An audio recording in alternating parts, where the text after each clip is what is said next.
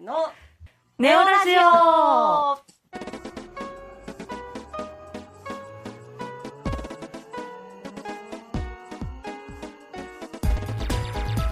あ始まりましたネオラジオ。今回はボリューム1大学生はコロナで何を思う？と題して大学生8人とこの自粛期間について振り返っていきます。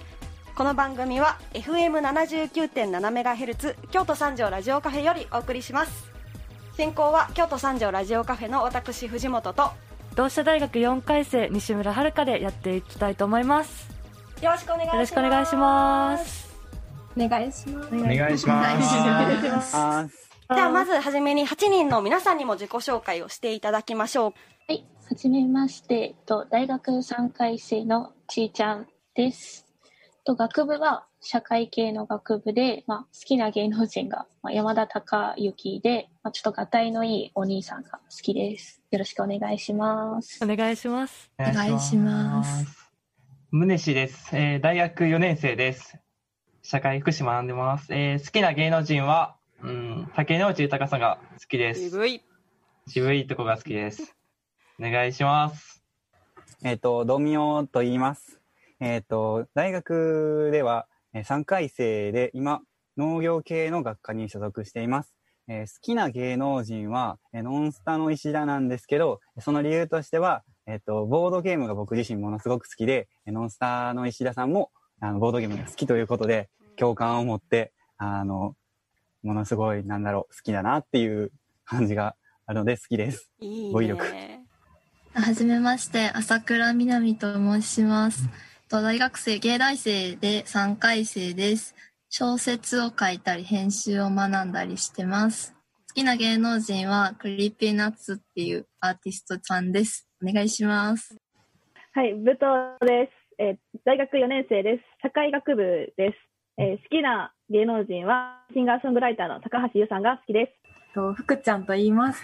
と大学3年生で社会系のことを学んでいます。音声メディアのアカゼミとかもやっています。好きな芸能人はとジャニーズ WEST の重岡くんなんですけど、笑顔と演技力が抜群なんで、ぜひ皆さんも見てみてください。お願いします。はい。ネイに行っています。えっと、大学3回生で、大学では社会福祉を学んでいます。好きな芸能人は、NHK のいないいないばーっていう番組に出ているワンワンさん大好きです。生で見た時にめちゃめちゃ動きがかっこよかったので、それ以降も尊敬します。よろしくお願いします。えー、シュンシュンと言います。大学4年の、えースポーツ健康科学部に在籍してます。で、好きな芸能人なんですけど、藤原竜也さんですね。デスノートを見るから憧れております。以上です。お願いします。はいこんな8人で今回はコロナについて思ったこと感じたことを話し合っていきたいと思います、えー今回はテーマを3つに分けまして、こうそのうちの1つ大学生活についてをまず話していきたいと思います。の中で皆さん回答をたくさん事前に書いてくれたんだけど、まあ、大学に要望ありますか？もしくはアピールポイントありますか？っていう質問とあと大学の価値について改めて教えてくださいっていう、そんな質問を投げかけました。ありますか？オンラインについてなんかいい意見書いてくれた人って手挙げてもらってもいい？悪い意見も書いた、まあ、どっちだ あー。えいい意見が結構多いんそうですね。確かに意外と。えじゃあ手挙げてくれた誰か一人ちーちゃん？ああねえみーちーちゃん？二人に話してもらおうかなじゃあ。え、オンラインで良かったってことですよね。はい。えオンラインで良かったのは、そうですね、なんか、特にオンデマンドの授業ってイメージつきますか？動画、リアルタイムじゃなくて配信されてるのなんですけど、いつもなんか曜日とかの何時間目とかに学校行かなきゃいけないけど、好きな時間に見れるんで、本来なら週4とかぐらいで学校行ってたんですけど、週2ぐらいにコンパクトに収めて、週5がバイトとか好きな時間に当てれたんで、めっちゃ良かったなって思ってます。え、リアルタイムで受けなくていいってことですか？あなんかリアルタイムの授業もちょこっとあったんですけど、ほとんどはオンデマンドとかレポートの方が多かったんですごいやりやすかったです。それを計画立ててできるっていうのはすごいなと思います。いやいやいやいや。え羨ましいです。あのうちの大学はそのオンデマンドとか、その録画したのを後で見るような感じじゃなくて、すべてその、あの、リアルタイムで授業なので、あんまりそういうことができなくて、すごい聞いてて羨ましいなって思いました。あ、そう、あ、そんなに結構違いがあるんですね。そうですね。いいな。いいな。いいですね。いいですね、効率使えて。でも、レポートとかの課題が多くなったイメージがあるんですけど、皆さんはどうですか、そうですね、レポート多いですね、確かに。レポート多いですよね。多いです、多いです。なんかツイッターとかで、その1回生とかと、あの、新1回生ともつながってはいるんですけど、その、やっぱり、なんでしょう、レポートが大変な課題が多いっていうような意見も聞きますし、あの、楽な単位と書いて楽単として有名なような、あの、授業も、あの 僕らの代ではそうでしたけど、その、オンラインになったことで、課題が増えて、楽じゃなくなってしまったっていう悲鳴も聞こえます。つらたん。わかる。つらたん。オンライン授業ならではの課題になったりしませんでした。なんかネットでこれを調べてきて、こう、なんか、こう、企業がどう、ね、オンライン化になって企業がどういう取り組みをするのか調べてきなさいみたいな。でも調べ物は確かに増えたなと思いますね。動画とかうん資料をこう渡されて、そこから自分でどんどん検索はできるので、検索してレポートを提出っていうのが増えました。確かに。調べてきた上で自分がやるならどうするみたいな課題とか。なんか調べた上でどうするかってすごいクリエイティブなところられてる感じしますね。濃い社会学部っぽいですね。理系だと、そのあんまり変わった印象はないですね。あの、感想文とかが多くなったとかいうイメージはあるんですけど、あんまり、なんでしょう、その、理系はもともとデータを取ってその計算をレポートで提出するみたいな感じだったんで、あんまりそのデータを取る作業っていう楽しみがなくなってしまっただけで、ひたすら計算みたいなところもありますね。理系と文系でも違いが出てくるそうですね。感じが。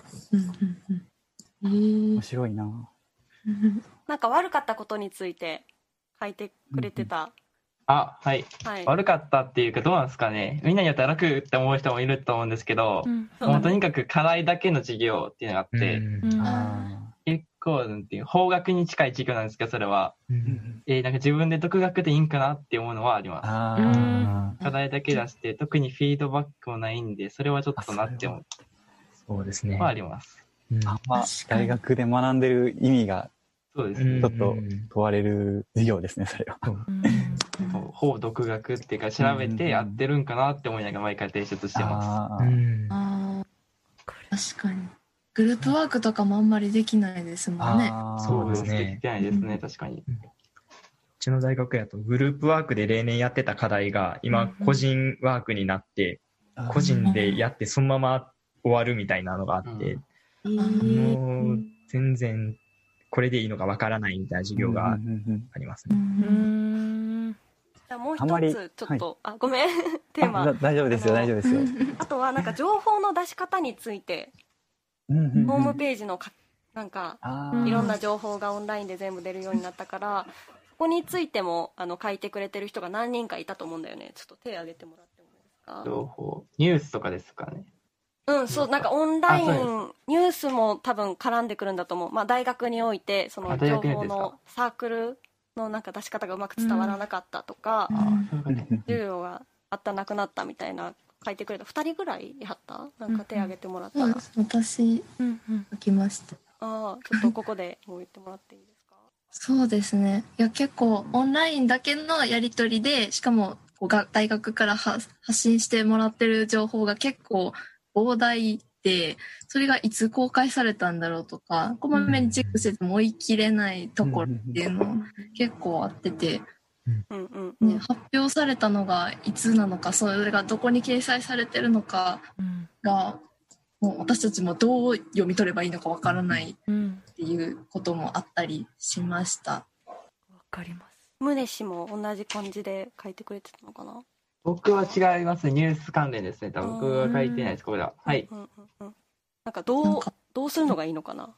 書いてねたけど、かといって郵送でなんかプリントが来てもみんなあー。各地多分散らばってるので、うんそれもできないと思うのでホームページに公開とかうん。ネットでやり取りっていうのがやっぱ多いですけどなんか最近オンラインばっかりで疲れません、あ、わかります。何でもオンラインで。ね、すごい。ずっとネットにいるような感じがする。ああ、そうですね。確かに。メールで来るものもあれば、その大学の授業の方で使ってるその画像、動画共有アプリでしたっけ、あの画面共有アプリの方で連絡されることもあって、あれどっちやったかなっていうふうにいつも悩みますね。メールもね、多いですよね。はい。メールも結構溜まっていくと、前のやつが見れないとか、あの連絡どこに来てたっけっていうのがあって、なかなか欲しい情報をすぐにアクセスできないと困りましたね。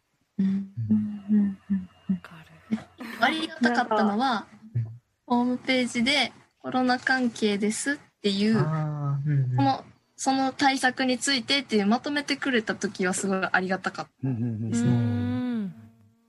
方法？確かに。一個思い出したんですけど、僕の大学のサーバーが落ちちゃったんですよね。もう1日目、2日目でオンライン授業始まる。1日2日目で落ちちゃってたりするとも、もうそのまま3週間休校っていう。へえ。もう3週間そのまま休校になってしまって、その間はだから授業もないし、課題もなしみたいな。ええ。ってなって、3週間だったらもう自分の大学のサイトはもう復旧しないと。だったんで、Google クラスルーム、Google 使ってやってますね、今。その、休校になった3回分はもう授業じゃなくて、もう課題提出って形で、後からレポート課題を出されてる。感じです。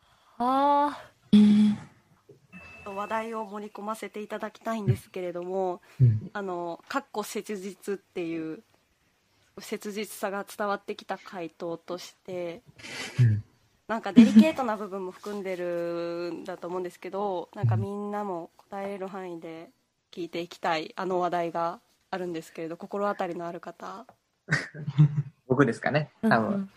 はい。あのこんな回答、まあ、大学が休校、あそのオンラインに切り替わって、うん。あの、まあ皆さん思ってると思うんですけど、学費の問題が結構、割と切実なんじゃないかなと思ってて、その、キャンパスに行けなくなったんですね。その大学、まあコロナの影響で。で、キャンパスに行けないので、その、資料とかを、あの、例えば本を読みたいって言ってもなかなか図書館に行けなかったり、教授にその質問とかもなかなかできない、まあ、形、直接会って話するってことができなくなってしまったので、そういったその大学の持ってる設備とかそういう環境が使えないのに、授業料とか学費払わないといけない額って一緒じゃないですか。そこがすごい僕としては、なんでなんかなって、もう少しちょっとキャッシュバックしてもらってもいいんじゃないかなっていうのを思ったりしてます。皆さんはどう思いますか？